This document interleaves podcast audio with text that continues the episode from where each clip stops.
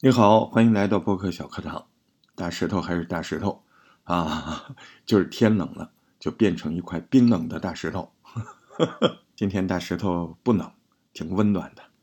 嗯，我们家都用上地脚线散热器了。嗯，啊，谁说南方没暖气？嗯，也有啊，我们可以人造。缺啥我们买啥，缺啥我们就用啥，对不对？做播客也是这样的。你你哪你觉得哪一块？这个知识面啊不够好啊，在哪一块儿，呃，感觉自己还缺把火呀？那我们就多讨论讨论嘛。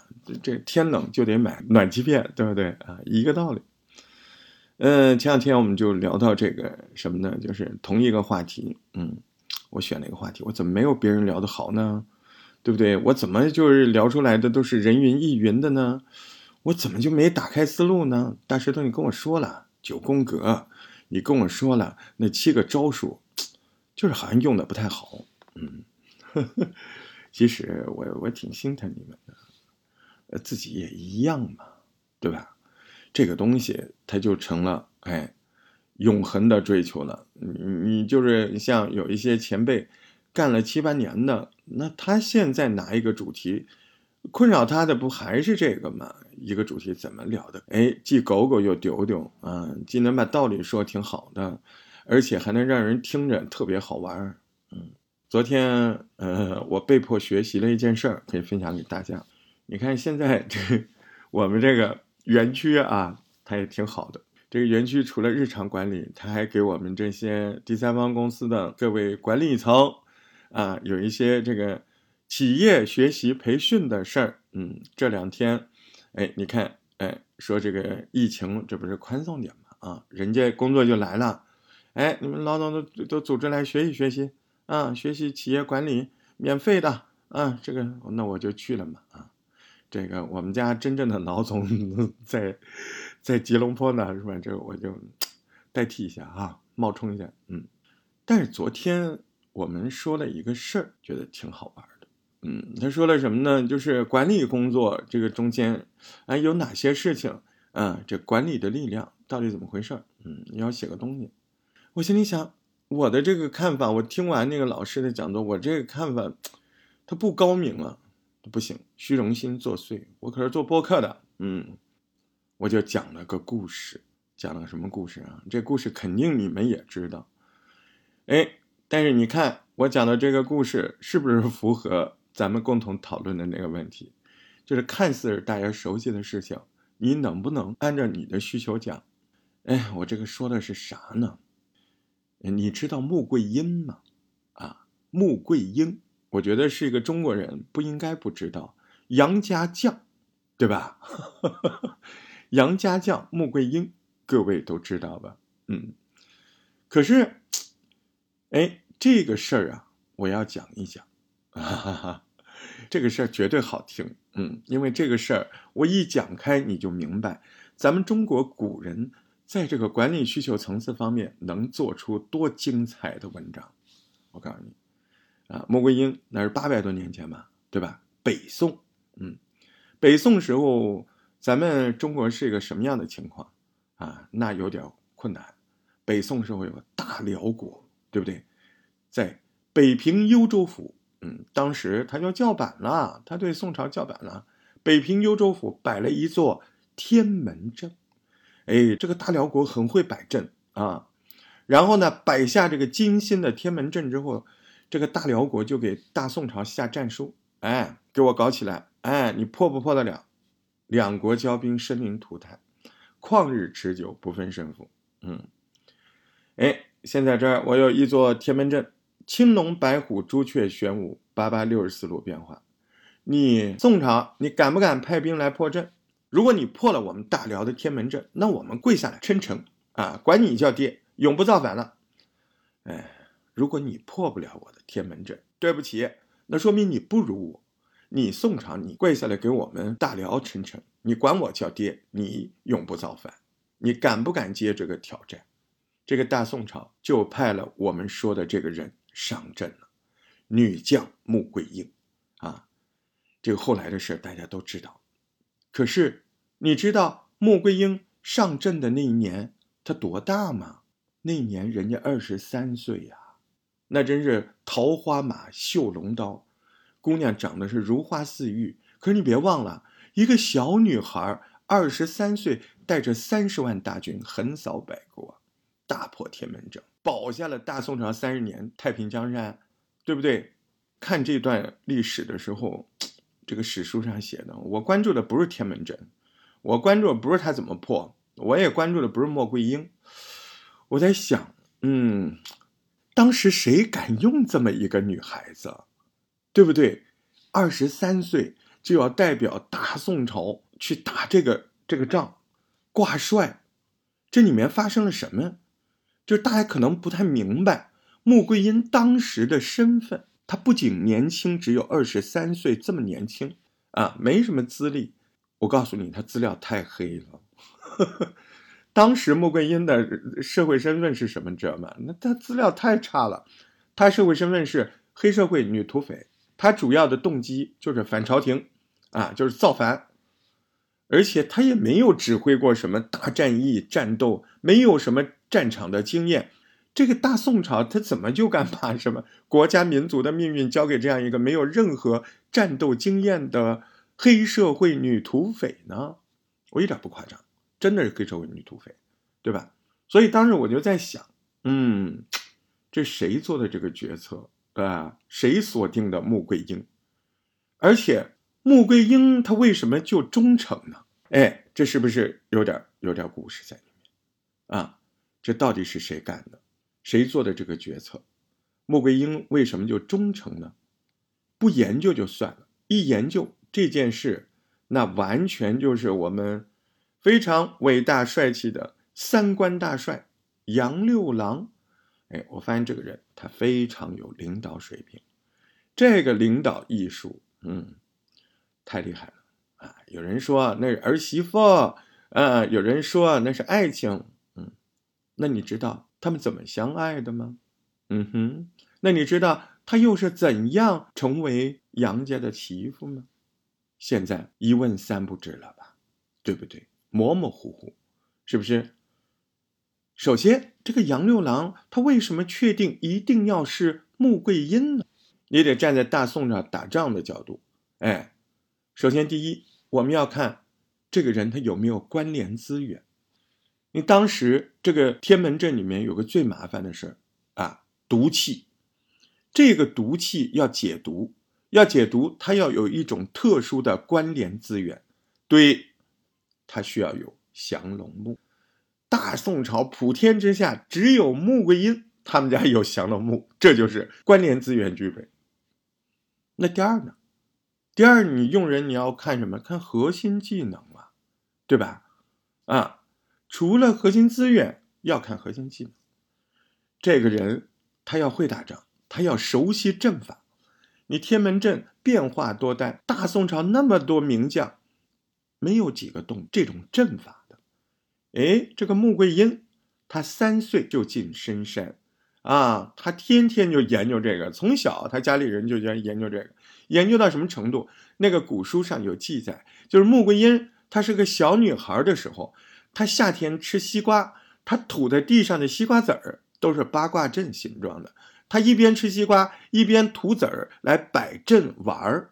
哎，嗯，你看，这是这样一个女孩，这是穆桂英。那从小吃西瓜吐籽儿呢，一个籽儿吐这儿，哎，一个籽儿吐那儿，哎，就像下象棋一样。她吐着籽儿，她都在玩这个阵法。你说这两点确实具备，那还有没有别的？有，还有。需求特征，啊，穆桂英她到底有没有打仗的需求？好像没有啊，对不对？打这个仗好像没有啊。穆桂英需求特征：黑社会反朝廷。你要一般人，你就这一条，你就就得了。这种人不能惹，对不对？没关系。除了这个需求，你能不能帮他开发一个新的需求？啊，如果能开发一个新的需求，那这个人。他不就能为你所用了吗？杨六郎可是好好的分析了，这穆桂英，她到底有什么需求啊？一个小女孩，三岁就进了深山了，一待十八年，啊，长得如花似玉，进入了花花世界。你就问问这姑娘这姐们最大需求是什么？我觉得迫切需求找一个男朋友，对不对？哈，杨六郎回头一看，哎呦，我们家这这儿子这杨宗保长得跟这这这王一博似的啊，这不就现成的吗？对不对？所以啊，一晚上想清楚了，一道将令就派杨宗保自己这个儿子这个小王一博去巡山。哎，王一博这个杨宗不是配不是王一博啊。长得跟王一博一样的杨宗保，这个杨宗保也经常去巡山啊，燕山七十二个山峰，他也经常去，但是这回呢，不让他去那么多，指定让他巡木克寨，这叫什么呢？送货上门你没有发现，对吧？杨宗保不明白，杨宗保心里特别崩溃，特别郁闷。这以前巡山都是安营扎寨啊，自己稍微转一下。呃，监视一下，这这回这不同啊，这这感觉真烦人。这个副帅啊，不准安营扎寨，太阳落山之前必须要围着山寨跑，必须要穿那件最白最帅的小衣服。这都他都他就他完全不明白了啊！而且后面跟的警卫不准跟太紧，拉开一百米距离，一边骑着马还要耍着枪啊，枪花啊。不耍不行，要耍帅，对吧？你这这杨宗保都疯了。但是我们现在明白，这叫啥？这叫为国献身吗？不，这叫产品展示，对不对？产品展示啊，是吧？你不跑，谁知道你帅呀？所以你看，没办法，我们这小王一博杨宗保啊，就耍着花枪，这个枪小枪耍的可帅了。那不管他怎么厉害，怎么帅，怎么耍，我爹说的，嗯，就这么干。穿着性感的小衣服啊，那小肌肉啊，小白皮肤，哎呦，这就跟现在男模特似的，有点那意思啊。嗯，这么一弄呢，这个山上呢，这个罗罗兵啊，对吧？那那个都是小女孩因为这个穆桂英她下面的兵也都是女的嘛，对吧？这个好家伙，这这这小女兵咚咚咚的，这个都盼着，哎呦妈，这个太好太好看了，赶紧赶紧赶紧。赶紧赶紧啊！这个狗狗又丢丢，嗯，启禀穆姑娘，山下有官军巡山，请请赶紧定夺。哎，这穆姑娘说：“哎呀，别别别别理他们，那那些人他们狗咬狗，啊，他们狗咬狗啊，一嘴猫啊，他们俩打，他们打差不多了，我们从中渔利，别理他们啊。他跑了，他就走了。嗯，就在这个时候，有一位。长相胖胖，满脸雀斑，嗯，有点好色，嗯，这样的小女兵，啊，她说了一句改变中国历史的话呀。这小女孩说：“穆姑娘，你还是下山去看吧。为啥？你知道王一博吗？那那那带头的那个少年将军，那简直就是王一博呀！一定要去看，好帅啊！嗯，就这一句话改变历史。所以问大家，什么话改变历史？标语、口号、大道理。”振臂高呼大吉选，不改变历史啊！那东西不可能改变历史。什么话改变历史？你觉得我讲的对不对？符合人性，满足需求，只有这样的话才能改变历史。我们都说符合人性、满足需求的话啊，所以你看，老子怎么说来着？信言不美，美言不信，对不对啊？是不是？这个要要这个需求要真实，对吧？嗯，大家不用玩那些词藻。你看我们做播客，不在乎你用什么这成语、排比句秀那个口才，关键时刻你要扎扎实实说点好玩的故事，而且这好玩故事仔细一品味，哎，啊还稀缺，我还没听过，我以为我听过，我怎么听的没有这么好听啊？这么细致，对吧？而且这故事里面它还符合人性，它要满足需求。真理，真理，那得有真实的道理，要有真实的勇气，才有讲理的智慧嘛，对不对？很多人没有真实的勇气啊，总觉得自己身边的事儿太小，总觉得自己看法太朴素，或者说太土、太真实，那摆不上台面。不是，你得要有这个真实的勇气啊，你符合人性，满足需求，你就会讲出。优秀的哲理的智慧，啊，咱说符合人性，满足需求。那穆桂英也要符合满足需求啊啊！穆桂英有什么需求？你想想，穆桂英最大需求就是两个黄鹂鸣翠柳，至今没有男朋友，是不是？所以他得找一个呀。所以呢，你看兵书每天都都都都都能看，武艺每天都能练。你妈这木柯寨这这这荒山野岭的，他们全女的，来一个土匪都是男的，都丑的要死。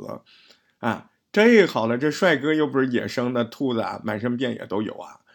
这来了一个小帅哥，还花枪，还骑白马，嗯，不能错过。本姑娘赶紧下去看看啊！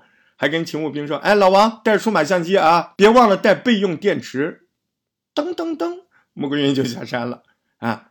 你看看这两个人，可就见面，见面就动手啊！大家看啊，你看这杨宗保，我看这书里面写的太笑人了。这这傻瓜太傻了，嗯，他他不但不明白他他父王的意思，他干仗可真了，咬牙切齿拿枪捅人家，嗯，这牙咬的，嗯，这你看看穆桂英怎么打，你仔细看啊，那个当时史书上写穆桂英是枪尖朝后，枪把朝前，这什么意思啊？把枪尖收在后面啊，这何止是怕打不过呀？这何止是别的啥呀？这明明，哎呦，这这是明显是怕划破了王一博的皮肤，对不对？你看看那眼神啊，那边是横了眼要杀，这边这眼神，这哪是战斗？这明明是挑逗。你说对不对啊？穆桂英心里想：这大帅哥，这活猪活去，这就是我的洋娃娃，嗯，这就是我最好的小老公。不行，我要用他。哎，挑战问题来了，各位，你说这个杨宗保，他的武功要是超过孙悟空，嗯，他这个自律的程度要是超过唐三藏，那你说这穆桂英最后能参加革命吗？对吧？不能。不过你放心啊，谁最懂这个？嗯，他爹，知子莫如父，对吧？你别忘了，杨六郎不止他一个帅儿子。为什么要用这个呢？对不对啊？他爸爸在出征之前，啊，大部队出发，杨六郎把杨宗保叫过来，拉着厕所旁边没人地方。哎，儿子，你跟爹说个实话啊！你说真的，你说那个，听说那穆桂英挺好看的，嗯，那个他万一他要是勾引你，你确定你扛得住吗？杨宗保脸通就红了，这个小帅哥他就是个。特干净那种，就是 没啥花花肠子，就特老实、特简单那种帅哥，啊！杨宗保说没有把握，嗯，爹在外面说的杠杠的，你这是我怕我我也没见过女的，你说是不是？嗯，你杨六郎说你别是不是了，就你了，没事儿啊，扛不住就扛不住啊，爹悄悄告诉你啊，嗯，心里想爹。爹这担心着，你要扛得住，老子就不让你去了。所以，你们要记住，选人用人的过程当中，啊，我们可以用一个人的缺点推动工作，啊，用优点推动工作那叫水平，用缺点推动工作那叫什么？那叫超水平，啊，你看宋江用李逵，啊，对不对？李逵什么人？李逵天天在外面拿个大板斧闹事儿。宋江把他用的可好了，是不是？哎，你熟悉宋江用李逵，你可能不知道杨六郎用杨宗保，啊，这可就都是超水平。我觉得真正高明的领导人眼里是没有优点和缺点的，那他有什么？他只有特点，用对了就行了，啊，对吧？武功差一点，意志又薄弱，好，就要你啊，因为你还长得帅。对吧？如果你武功高强，你意志坚强，那对不起，不敢不敢拜你，对不对？果然啊，武功稀松，差把手啊，意志他妈还就薄弱，三招两招，杨宗保就被穆桂英给活捉了。哎，天还没黑就入洞房了。嗯，中间我们这节目也不能详细描述，你说是不是？反正你该想的都都发生了吧。对不对啊？哎哎哎，多多多，行行行啊，是吧？反正就到第二天了啊，红日东升，艳阳高照啊。杨宗保啥事没有，骑着小马就回营交代了。嗯，他回来了。嗯，你看这有点问题啊。这小伙子脸红红的，眼睛直直的，走路飘飘的啊。杨六郎心里就出现两个字：嗯，我儿得手，是不是？明知故问啊！杨六郎还一拍桌子说：“干什么去了？交代！他妈不是你叫我去的吗？你还问我干什么去了，对吧？”这杨宗保又不敢这么说了，满脸通红的说：“启禀副帅，临阵招亲，昨天晚上弄了个女朋友。”杨六郎心里乐得美呀，但他假装生气说。孟良交代，他这两副副官嘛，孟良交代，拖出去，给我斩了！啊，亲爹要杀亲儿子，离谱吧？嗯，更离谱的是，他说杀他死不杀，哎，讲情他不放啊，但是一日三餐啊，那是又活血又补钙啊，还给你做个足底按摩啊，上桑拿 都行，哎，这个玩玩继续捆，对不对？为什么呢？怎么第二天还捆呢？这捆着等穆桂英嘛，对不对？就怕穆桂英不知道，哎，专门派警卫连的人围着木克寨散布消息。哎呦，杨宗保回去倒霉喽！杨宗保他爸要杀他哦！杨宗保被他爸挂起来喽，好可怜呐，小帅哥。嗯，哎呀，你男朋友这这这多好一小男朋友啊，这叫死了，死的好惨呐！这样穆桂英一听，这急了，这个。我跟你说，这真的就急了。我跟你说，绝对是这位女士啊，这位女土匪啊，一个兵一个将都没带啊，跨马提刀，一个人闯三十万大军的连营，这个就是 love's power，爱的力量啊！你说是不是啊？爱的力量是无穷的啊！穆桂英就来了，嗯，接下来还有这么神奇，我跟你说。你就说啊，不管宋朝的力量怎么样，我就在想，他一个人，他真能闯过去吗？真能单刀赴会吗？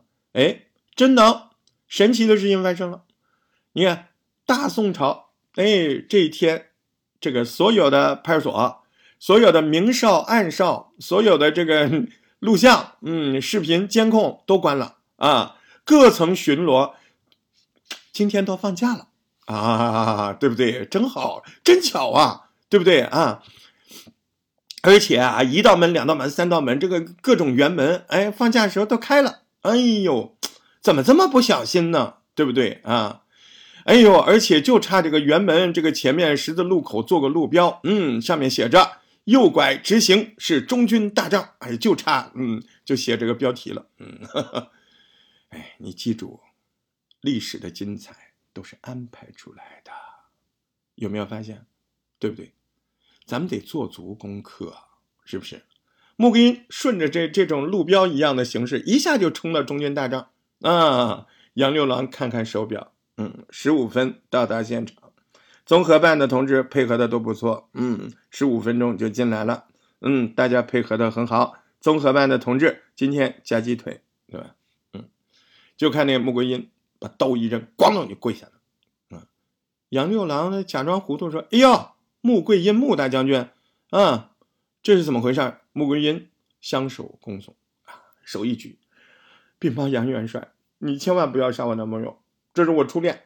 啊，穆桂英，你也不想一想，他们俩什么关系？啊，他们俩是亲爹亲儿子，他跟你什么关系？他跟你才才网约一一。不能说一炮，是不是？从网上认识一天的网友的关系，嗯，要舍不得也是他爹舍不得，是你舍不得吗？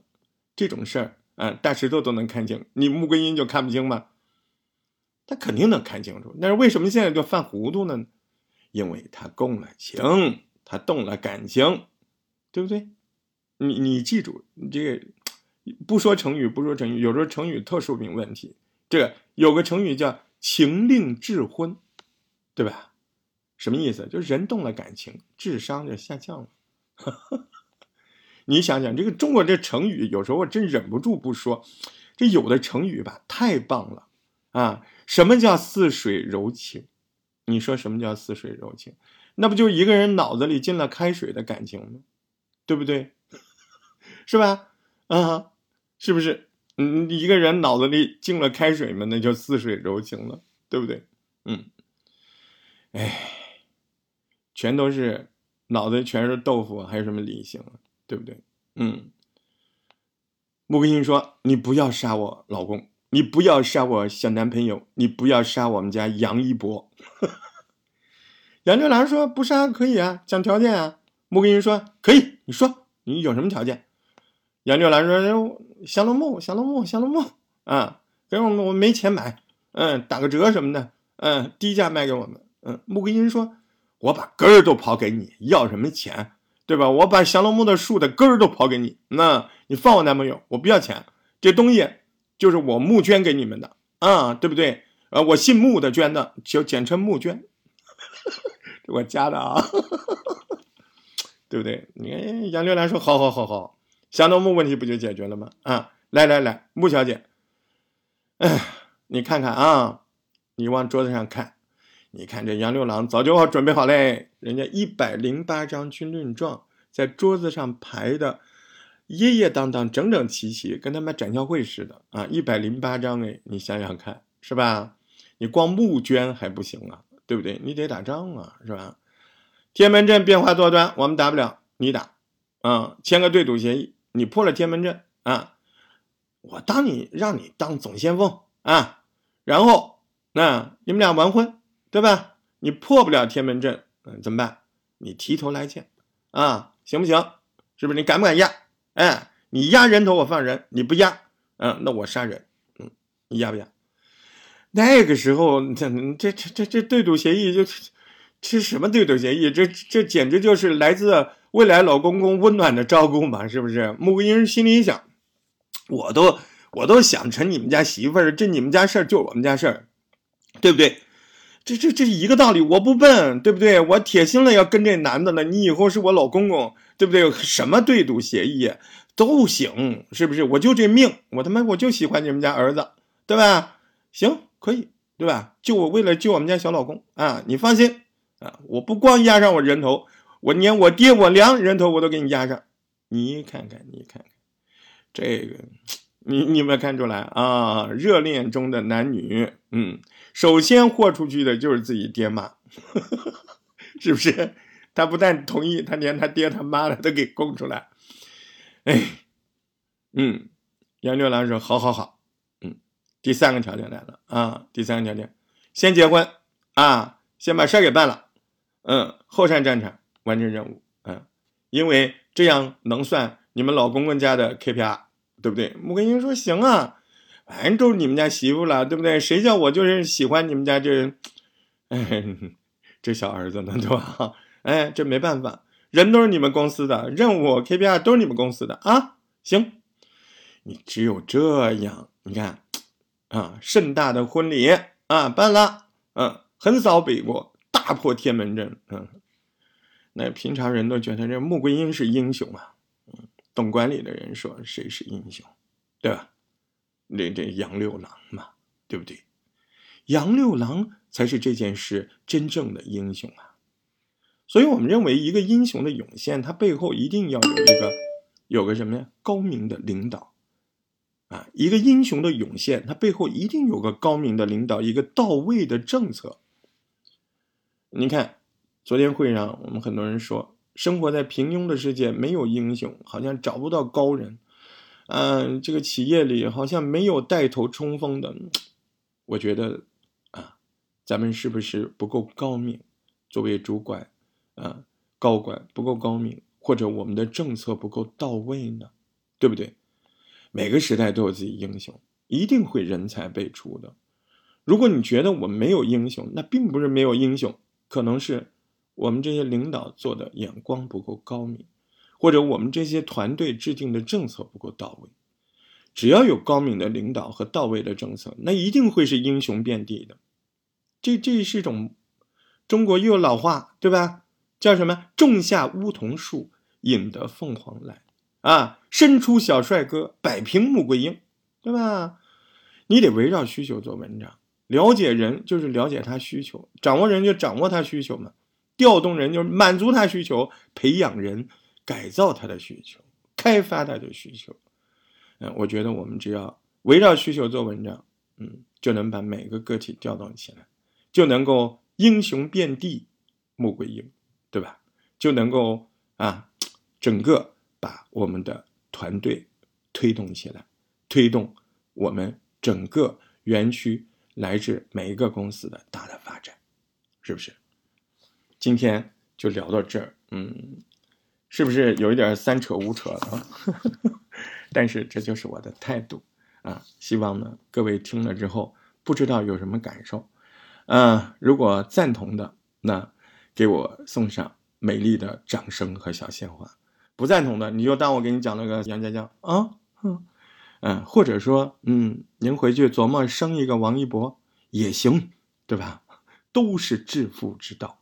祝你早生贵子，早生杨宗保、王一博，也照顾好自己家的穆桂英，不要那么冲动，一不小心就把爹娘给赔了。祝各位欢乐、健康、平安，下回见。